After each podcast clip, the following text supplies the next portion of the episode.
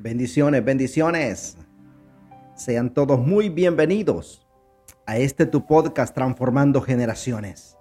Te saluda el ministro Marco Euceda y pedimos disculpas. En estos últimos días no hemos podido estar grabando podcast. Había estado bastante delicado de la garganta, una gripe bien fuerte, pero ya estamos de vuelta, gracias al Señor, para seguir pregonando el Evangelio de Jesucristo. Hoy quiero compartirte una palabra bajo el tema en toda ocasión. Dice las escrituras en el libro de Filipenses capítulo 4, versos 6 y 7. No se inquieten por nada, más bien en toda ocasión, con oración y ruego, presenten sus peticiones a Dios y denle gracias. Y la paz de Dios, que sobrepasa todo entendimiento, cuidará sus corazones y sus pensamientos en Cristo Jesús.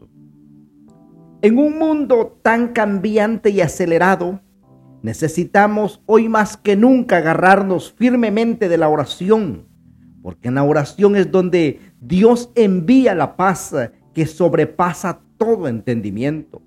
También nuestros corazones estarán a salvos y nuestros pensamientos en Cristo Jesús.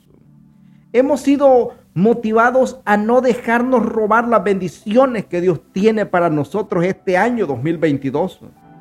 Indudablemente mucha gente lucha contra la desesperanza y las malas noticias que continuamente corren por los diferentes medios.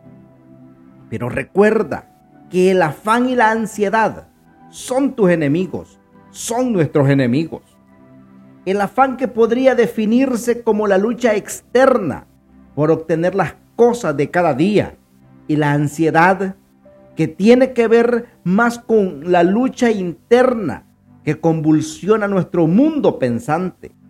Ambas cosas entran dentro de la declaración y no se inquieten por nada. Y nosotros continuamente estamos definiendo, sí, el banquete que nos prepara el Señor en presencia de nuestros angustiadores. Nos lo disfrutaremos como Dios quiere que lo aprovechemos. O nos quedamos pendientes de los angustiadores que están a nuestro alrededor queriendo devorarnos y que pueden hacer que no disfrutemos de la mesa de la abundancia. ¿Sabes algo? Que en medio de la angustia, Dios puede preparar el mejor banquete para tu vida. Por eso la palabra dice, presenten sus peticiones a Dios y denle gracias, porque las presentamos y desde ya estamos declarando en agradecimiento que han sido hechas. Porque a partir de ahí descansas en el hecho de que Dios siempre responde a la fe. Dios no responde a tus quejas, no responde a tu necesidad no responde a tus lamentos, Él responde a tu fe. Por eso en cierta ocasión Jesús dijo, ¿qué quieres que te haga? Fue la pregunta clave antes que Bartimeo recibiera su milagro. Porque no se trata de que el Señor no sabía que Bartimeo estaba ciego. Se trata más bien de que el Señor quería que Bartimeo tuviera la certeza en su petición. Por eso la palabra dice, y la paz de Dios que sobrepasa todo entendimiento. Entonces sabes con seguridad que no hay algo o alguien que pueda ir más lejos que la paz de Dios sobre tu vida. Porque ya está escrito que ella sobrepasa todo entendimiento. Esta es la verdad absoluta por la que debemos aferrarnos y caminar día a día Solo así experimentaremos la paz de Dios inigualable sobre nuestras vidas y nuestros corazones.